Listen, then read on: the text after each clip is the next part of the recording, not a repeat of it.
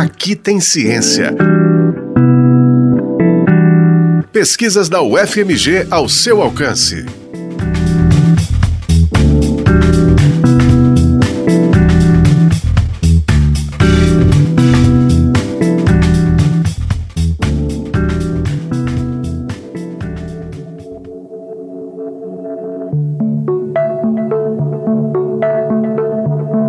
Construção no bairro Juliana, na região norte de BH, a Catedral Cristo Rei foi um dos últimos projetos do arquiteto Oscar Niemeyer.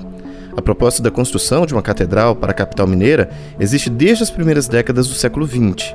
A história remonta à instalação da Diocese de Belo Horizonte em 1921 pelo primeiro arcebispo da cidade, Dom Antônio dos Santos Cabral. Quem relembra é o arquiteto urbanista Luiz Felipe César, autor da dissertação de mestrado Paisagem Imaginada e Poder Religioso, a Catedral como Espelho, defendida junto ao programa de pós-graduação em Arquitetura e Urbanismo da UFMG.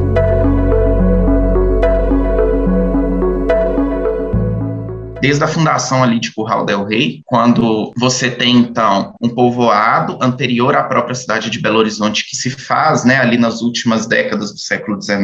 Então, quando a cidade de Belo Horizonte se instala dentro do projeto de Arão Reis, um projeto do arquiteto para uma cidade, ela se instala sobre o tecido já existente de Curral del Rey e eles acabam por demolir algumas capelas, né, que existiam como a Capela de Santana, por exemplo, para construir outras igrejas. E a própria Capela de Boa Viagem, ela é demolida, no, que era no estilo colonial, para dar lugar à Catedral da Boa Viagem. Mas a Catedral da Boa Viagem nunca foi vista desde as primeiras décadas aí do século XX como uma catedral definitiva. E por isso, Dom Cabral buscava construir já desde esse período o sonho da Catedral Cristo Rei que se estende então até hoje quando ele volta com Dom Valmor.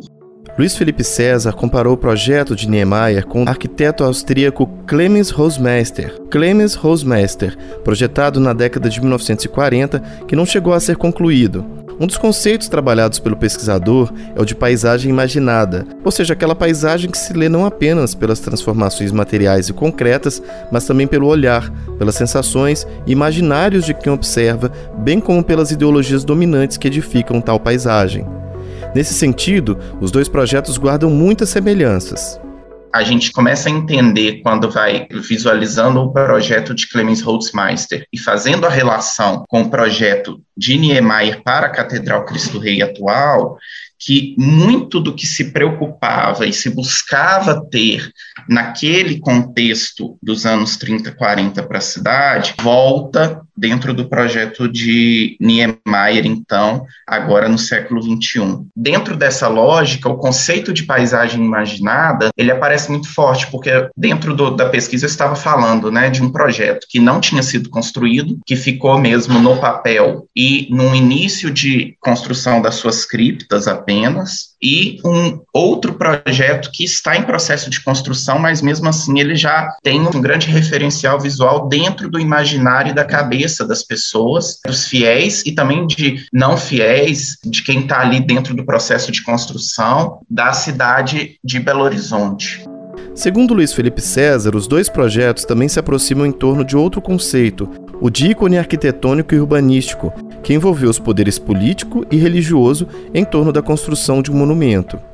As duas edificações, os dois projetos, vamos falar assim, vistos que não foram construídos, né, não, não finalizados, pelo menos ainda, eles trazem algumas características e alguns ensejos ou desejos daqueles atores responsáveis. E a gente fala dos arcebispos envolvidos, a gente fala dos governos de estado e, e prefeitura do município envolvidos nos processos nos dois períodos que trazem essa lógica do ícone, ou seja, de que esse elemento arquitetônico religioso, ele represente uma multiplicidade de questões que vão modificar e vão transformar o imaginário coletivo das pessoas em relação ao olhar sobre a Igreja Católica e ao olhar sobre esse poder religioso na cidade e também sobre o poder político, de certa forma, que fomenta e que dá auxílio né, ao desenvolvimento desses projetos.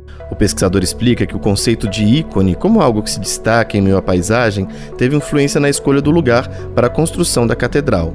o espaço da edificação religiosa, ele tem muita força nessa construção da cidade. Então a gente observa, por exemplo, a própria Catedral da Boa Viagem, a própria Igreja de São José, que foram inseridas em espaços muito referenciais e de encontros, né, de avenidas ou de vias muito importantes. Por que que muitas vezes a gente não verifica isso tanto mais no espaço da cidade hoje? Porque ao longo dos anos, aí já nos anos 40, 50, a gente começa um processo de não apenas a expansão horizontal da cidade, mas também uma expansão vertical. E aí a gente tem os arranha-céus ganhando a paisagem da cidade e dominando um pouco esse espaço, né, de predomínio na paisagem das edificações religiosas dos templos e das grandes edificações também políticas, como a gente pode ver na Praça da Liberdade com o Palácio do Governador. O que é importante a gente entender é que esses edifícios que vão ganhando altura, eles vão dominando também um pouco ao redor dessas edificações, como a gente vê muito ali na Igreja de São José, no centro de Belo Horizonte, que tem uma localização muito importante, mas que perde um pouco em imponência ao redor dos edifícios que vão sendo construídos ali, como o Acaiaca, que está logo à frente, que é dos anos 40, o Sulacato, que está muito próximo também a ideia, então, de se ter também uma catedral para a cidade, uma, essa catedral Cristo Rei, ela vem muito de um olhar sobre essa verticalização do município, a verticalização da paisagem e se ganhar um novo destaque para uma edificação religiosa. Então, o tempo todo existe esse olhar para uma ideia de busca desse ícone que vai se destacar na paisagem. E aí, se a gente pensa isso atualmente, o espaço que está sendo buscado ou em que a gente tem diversas construções é a própria expansão para o vetor norte, a linha verde, que ainda é possível pensar numa paisagem em que os ícones se destaquem, né? Não seria mais o centro de Belo Horizonte esse lugar por já estar tão adensado verticalmente.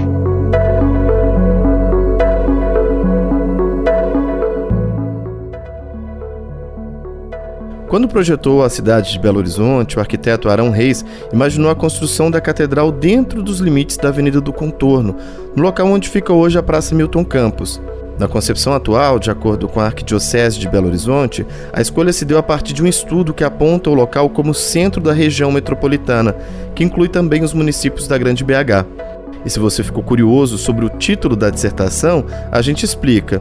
Na construção da paisagem de jardins e parques ingleses dos séculos 18 e 19, os paisagistas se inspiraram em pinturas de artistas franceses do século 17, como Claude Lorrain, para fazer a composição.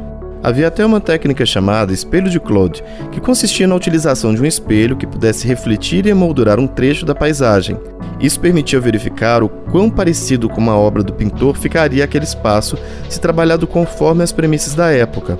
A dissertação considera que, com a Catedral Cristo Rei, os elementos físicos da paisagem refletem, como no espelho de Claude, toda uma construção anterior, embasada nos imaginários e ideologias que sustentam o poder religioso e suas edificações ao longo dos séculos. Este foi o Aqui Tem Ciência, programa semanal sobre as pesquisas realizadas na Universidade Federal de Minas Gerais. Exemplos de como a ciência é importante para a nossa vida. Este programa teve a apresentação de Vinícius Luiz, com produção de Alessandra Ribeiro. Os trabalhos técnicos são de Breno Rodrigues. A coordenação de jornalismo da Rádio FMG Educativa é de Paulo Alquimim, coordenação de operações de Judson Porto e coordenação de programação de Luísa Glória. O Aqui Tem Ciência também está na internet, em ufmg.br rádio e nos aplicativos de podcast. Você encontra o UFMG Educativa nas redes sociais, em Facebook, Twitter e Instagram.